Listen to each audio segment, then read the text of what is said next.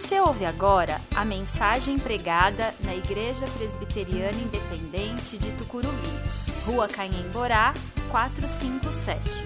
Venha nos fazer uma visita aos domingos, 19 horas.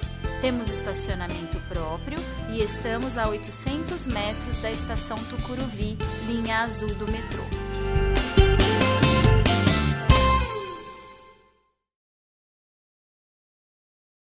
João 11, de 1 a 44, eu vou fazer a leitura na versão transformadora, você pode acompanhar ali na projeção, ou você pode acompanhar na sua Bíblia aí que você tem em mãos, tá bom?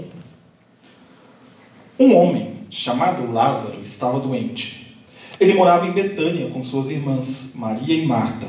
Foi Maria, irmã de Lázaro, que mais tarde derramou perfume caro nos pés do Senhor e os enxugou com os cabelos. As duas irmãs enviaram um recado a Jesus dizendo: Senhor, seu amigo querido está muito doente.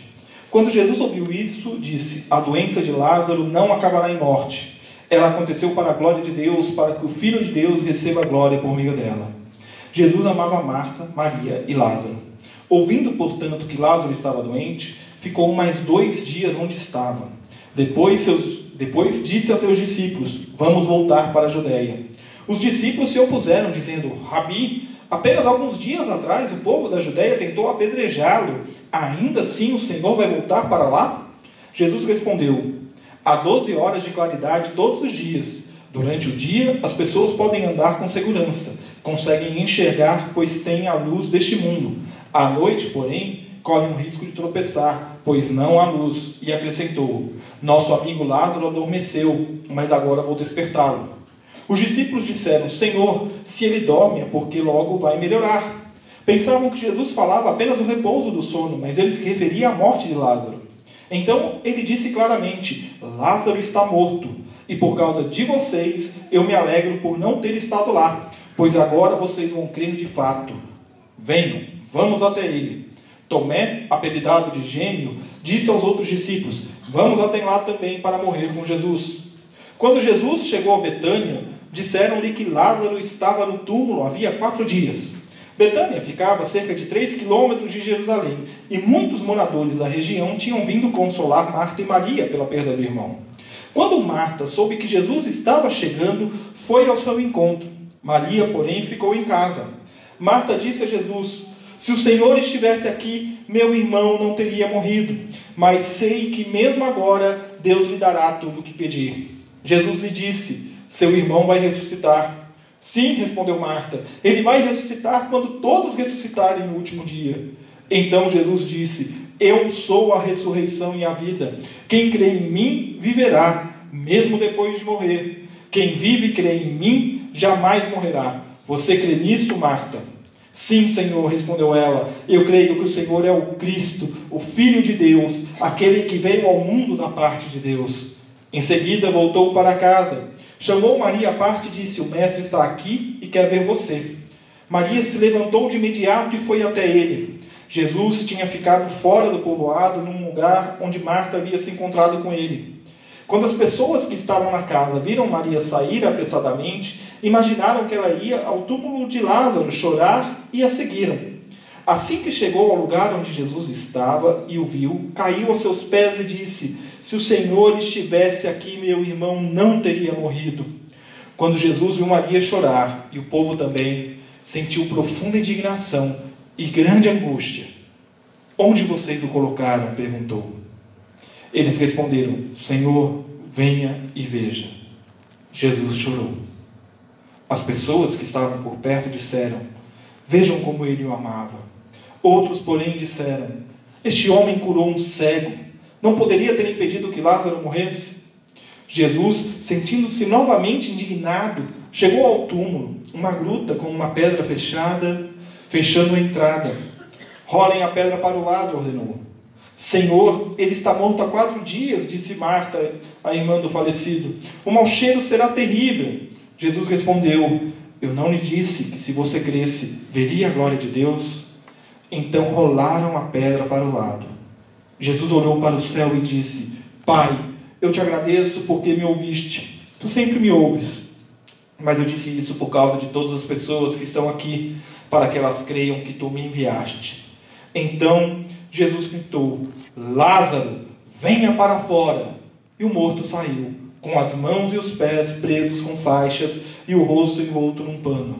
Jesus disse: Desamarrem as faixas e deixem-no ir.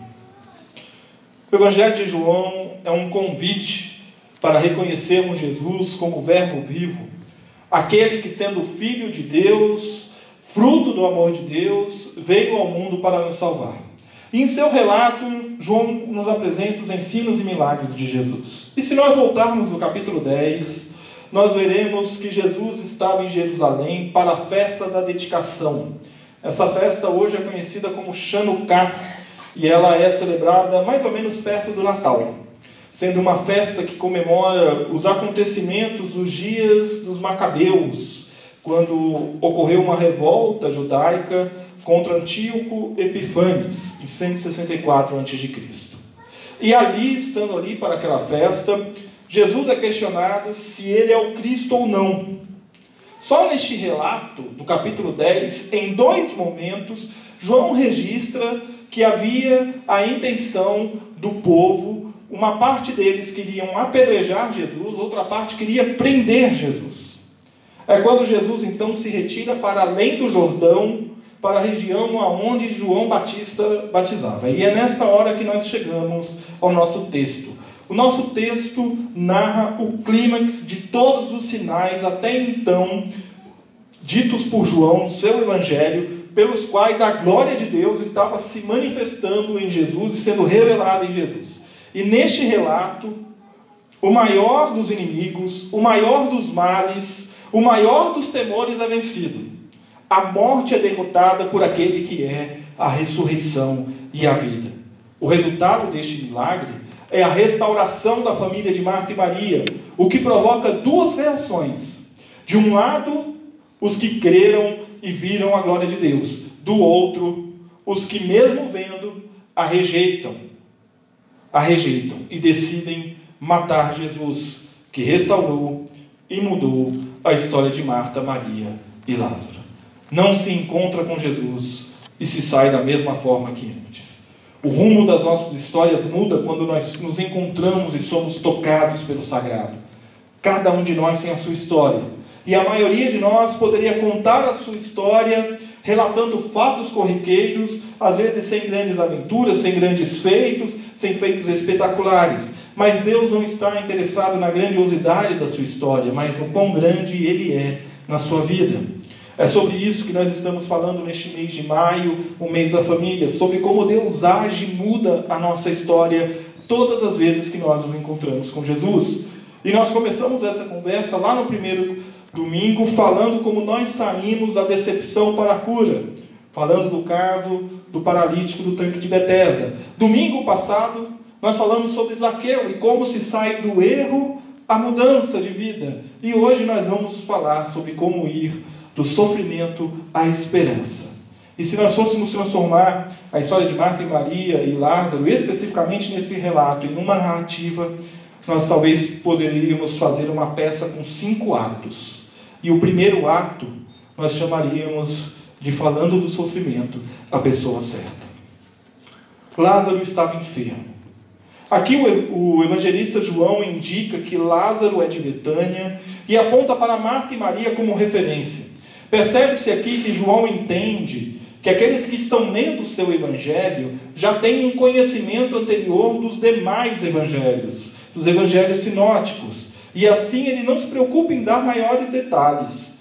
João ainda faz referência a algo que aconteceria, que ele narraria no capítulo seguinte, no capítulo 12, após esses acontecimentos, que é quando Maria unge Jesus com bálsamo, e nós falamos sobre isso mês passado, numa das nossas mensagens. E João faz essa referência aqui porque ele entende justamente que as pessoas que estão lendo esse evangelho já tiveram algum tipo de contato com, os outros três evangelhos. As duas irmãs eram conhecidas da tradição cristã, cristã e os relatos apontam para elas e Lázaro como sendo amigos próximos de Jesus.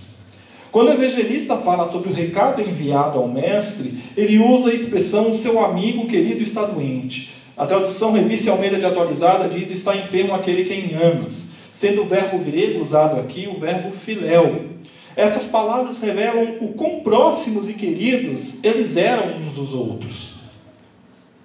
Revelam a confiança que Marta e Maria tinham que somente Jesus poderia restaurar a saúde de Lázaro. A confiança de Marta e Maria deve ser a nossa confiança hoje. Nós devemos falar do nosso sofrimento à pessoa certa. Quando nós passamos por aflições, nós necessitamos de ajuda. A questão é que nós tendemos a procurar ajuda onde não há ajuda. Nós queremos soluções mágicas que não vão trazer um resultado, uma transformação de fato.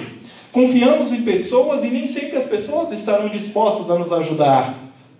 Jesus nos provê a igreja para que construamos relacionamentos saudáveis a ponto de confiarmos uns nos outros e juntos possamos nos ajudar, apoiando e orando. É por isso que nós somos cristãos, seguidores de Cristo, para sermos Cristo na vida das pessoas, para auxiliarmos uns aos outros. E nós precisamos compreender aqui uma frase que o poeta gaúcho Fabrício Capinejar diz, a saber que diagnóstico não é destino. E eu gosto muito dessa sentença. Porque o diagnóstico de Lázaro era grave. Ele estava enfermo. E Jesus sabia disso. No entanto, o diagnóstico de Lázaro, embora grave o suficiente para fazer com que Marta e Maria enviassem um recado para Jesus, não era o destino que Lázaro seguiria. E é exatamente isso que nos mostra toda essa passagem de João. Compreendendo que Jesus é a pessoa certa a buscar em tempos incertos, nós precisamos também compreender que ele age no tempo certo.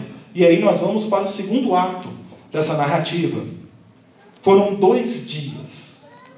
Foram, foi este o tempo que Jesus ficou onde estava depois de receber o recado de que Lázaro estava doente. E após dois dias, Jesus decide voltar para a Judéia. Por que agora? Os discípulos protestam. Eles queriam prote proteger Jesus. Como nós dissemos na introdução da mensagem, há bem pouco tempo atrás, queriam apedrejar Jesus, queriam prender Jesus. E eles temiam pelo que viveram há pouco e que João relata no capítulo anterior. E Jesus, ouvindo o temor deles, lhes fala por meio de um exemplo. Assim como doze são as horas do dia, onde há claridade, assim os discípulos podem ficar tranquilos que eles poderão andar com Jesus, a luz do mundo, sem temer. E se houver escuridão, há uma luz que supera toda a treva, a luz que é Jesus, que nos guia na escuridão. O que Jesus estava dizendo aos seus discípulos era: se temos que enfrentar as trevas para levar a luz, nós vamos lá, nós vamos enfrentar. Em outras palavras, nada pode impedir Jesus de agir quando é o momento dele agir. O escritor Filipe Jansen nos diz que nenhum sofrimento, nenhum desalento é definitivo para o Deus que se levanta nas sombras, olhando para aqueles que são seus. Eu não sei qual é o tamanho das trevas que estão ao seu redor nesse momento. O sofrimento que está em seu coração, a dor que toma conta da sua alma, a falta de esperança que, que te derruba todos os dias pela manhã. Mas uma certeza eu tenho: nas trevas da vida, Deus se levanta para nos trazer luz, dissipando as trevas e nos conduzindo pelas dificuldades da vida. Lázaro estava enfermo. No entanto, agora ele já havia morrido. E por isso Jesus precisava voltar para lá. Compreendendo a fala de Jesus sobre andar com ele e enfrentar as trevas, Tomé convoca todos a seguir o Mestre e morrer com ele. Mais que uma afirmação despropositada, e às vezes a gente acha que Tomé aqui está dando uma de valentão, ele não está dando uma de valentão. Ele compreendeu exatamente o que Jesus quis dizer e falou assim: Ok, Jesus, eu entendi, vamos lá, estamos juntos, vamos nessa. Vamos nessa, pessoal, porque nós vamos morrer com ele, mas nós vamos levar essa mensagem da luz, nós vamos levar essa mensagem da salvação. E então eles retornam, eles passam por Jerusalém e eles seguem em direção a Betânia. Esse é o reconhecimento de que Jesus está no controle de tudo, mesmo que ele pareça não estar ali. E este é o nosso terceiro ato. Onde está Deus? Quando Jesus chegou a Betânia, Lázaro estava morto há quatro dias. Considerando que o mestre ficou dois dias onde estava quando recebeu o recado, e mais dois dias de viagem até Betânia, nós podemos concluir que quando Jesus recebeu o recado, Lázaro havia falecido. A saber que Jesus estava chegando em Mar, é, é, ao saber que Jesus estava chegando, Marta sai de casa ao seu encontro. E ela diz: se o Senhor estivesse aqui, meu irmão não teria morrido. Essa afirmação, que pode nos soar como um desalento, como uma tentativa de compreender os seus próprios sofrimentos, contrasta com a confiança da afirmação seguinte: Mas sei que mesmo agora Deus lhe dará, lhe dará tudo o que pedir. O diálogo segue para uma ponderação sobre a ressurreição dos mortos no último dia. Mas Jesus estava falando daquele momento. Onde está Deus em meio à morte? Deus está na vida.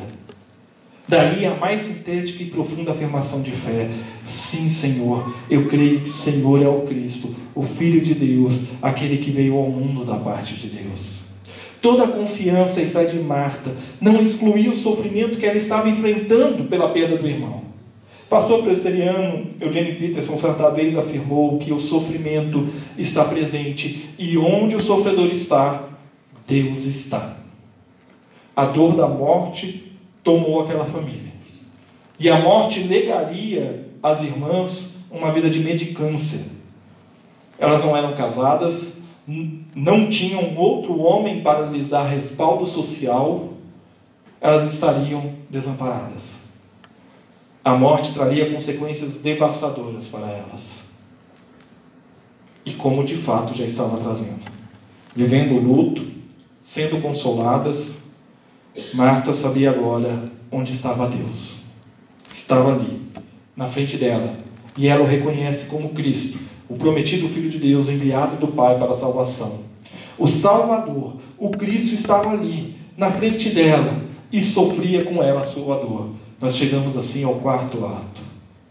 Ele também sofre conosco. Marta sai de seu encontro com Jesus com um recado para Maria. Ele está aqui e quer te ver. Jesus não havia ainda entrado na cidade. Maria foi ao seu encontro e inicia o seu diálogo com a mesma sentença da irmã: Se o Senhor estivesse aqui, meu irmão não teria morrido.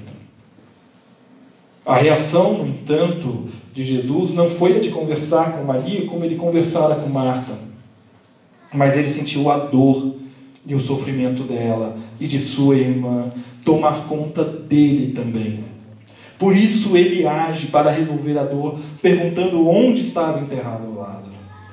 Nesta hora, Jesus sente a dor de todos os presentes. Ele sofre com eles a perda de Lázaro. Ele sente que, o que é a morte e percebe que a ausência de Lázaro dói também nele.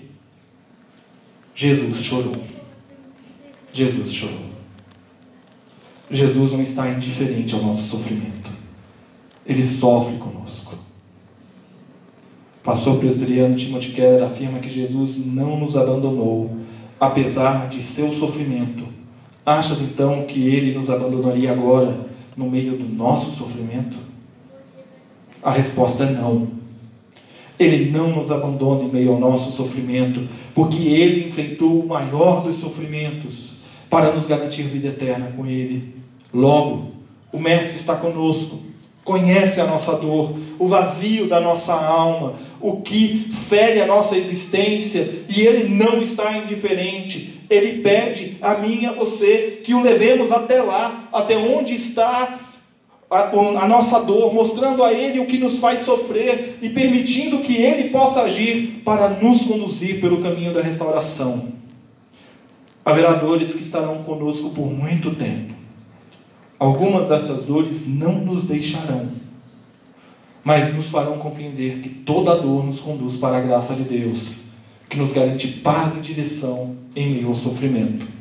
A graça de Deus não nos abandona e nos faz viver sabendo que o sobrenatural de Deus se sujeita à história que Ele mesmo tem conosco. É quando nós chegamos então ao quinto ato dessa narrativa, quando o sobrenatural se sujeita à história. Os que estavam ali presentes questionam se o mestre não poderia ter salvado Lázaro. Sim, ele poderia. Mas quando soube da enfermidade, ele já estava morto. Jesus se atrasara? Não. Lembre-se que ele age no tempo certo. E agora Jesus pede o impensável para que removam a pedra do túmulo onde estava Lázaro. E a reação de Marta seria a minha e a sua reação. Ai, Jesus, esse negócio deve estar fedendo. Quatro dias já. Mas então, Jesus faz aquilo que ele sempre faz comigo e com você. Ele relembra a história dele com a gente. E ele fala para Marta: Marta, eu não te disse agora há pouco que se você cresce, você veria a glória de Deus? Creia, confie. Porque quando Jesus fala, a história se move. E é o que acontece naquele momento. A oração de Jesus mostra como Deus o enviara para cumprir uma missão, e esta missão muda a história para todo sempre. E ao gritar, Lázaro vem para fora, ele não muda apenas a história de três, dos três irmãos, mas sim a história de todos nós. Porque, em outras palavras, o grito de Jesus ecoa até o dia em que ele próprio vence a morte e continua a ecoar até hoje, nos resgatando da morte para a vida. É o sobrenatural que se sujeita à história. John Stott afirma que Deus trabalha primariamente na natureza e não no sobrenatural, primariamente na história e não no milagre. O milagre será sempre consequência da ação de Deus na história. Nós não podemos esperar o milagre como pura e simplesmente uma mágica, uma ação espetacular de Deus, porque milagre não é magia, milagre é ação de Deus na história. Nenhum milagre é sem propósito. Quando ele cura aquele paralítico do, sangue, do, do, tanque de Bethesda, o que ele está fazendo ali é restaurando uma vida, mudando a história daquele homem, reintegrando aquele homem à sociedade. Quando ele anuncia a salvação para Zaqueu, ele está mudando a história daquele homem. E olha as consequências disso. Ele está injetando na vida de pobres e miseráveis recursos o suficiente para que eles possam viver dignamente. E restaurando quem foi defraudado. Quando a vida nos alcança em meio à morte, é que o milagre acontece. Quando nós somos alcançados pela graça de Deus, nós presenciamos o milagre dele em nossas vidas. Qual o maior milagre que podemos presenciar em nossa vida? É Deus mudando a nossa história. É o que ele fez e é o que ele faz. Concluindo, quando as trevas nos rodearem, quando a dor e o sofrimento bater na porta de nossa casa, prepare-se para trilhar o caminho da esperança, do sofrimento à esperança e o primeiro passo é falar com Jesus. Em seguida, confiar que Ele vai agir no tempo certo. Reconhecer que Ele está no controle. Saber em meio à dor que Ele sofre conosco e preparar-se para que sua história seja transformada pelo sobrenatural agindo em sua vida. Quando nós nos encontramos com Jesus, a nossa vida é transformada, a nossa história muda, nós não somos mais os mesmos. Encontre-se com Jesus a ressurreição de Lázaro, mais que o milagre em si, que já é extraordinário, é a esperança das irmãs, firmada em Jesus, que deve nos ensinar a confiar e viver pela fé.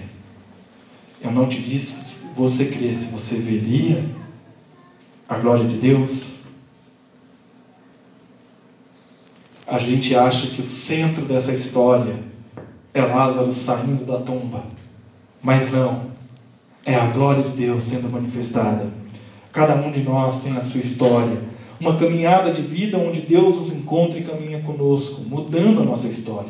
E se você continuar lendo o capítulo 11, verá que após este milagre, os judeus decidiram sair da conspiração e partir para a efetivação. A perseguição a Jesus ia ganhar outros contornos de crueldade, de maldade, eles iam prender, torturar e matar Jesus. No início do capítulo 12, João registra a presença de Lázaro, sentado ao lado de Jesus, quando ele é ungido, ungido, símbolo de uma preparação para a morte.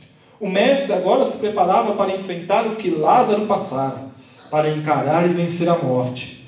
O poder que ressuscitou Jesus entre os mortos hoje te convida para sair das trevas. Venha para fora, saia das trevas e caminhe na luz. Não tema a escuridão. O próprio Senhor Jesus nos direciona os passos para não tropeçarmos. Do sofrimento à esperança é o caminho que nós trilhamos todas as vezes que nós somos assolados pelas trevas. Onde está a sua esperança? Não permita que a sua esperança seja posta em outra pessoa que não em Jesus. Muitas pessoas confiam em riquezas, em status social, emprego, família. Estão tão seguros de si e de suas vidas e do conforto e da segurança que eles têm ao seu redor, que eles não levam uma vida de real significado. E nós vamos falar disso no próximo domingo, do sucesso ao significado. Essa será a última mensagem da nossa série. Cada um tem sua história.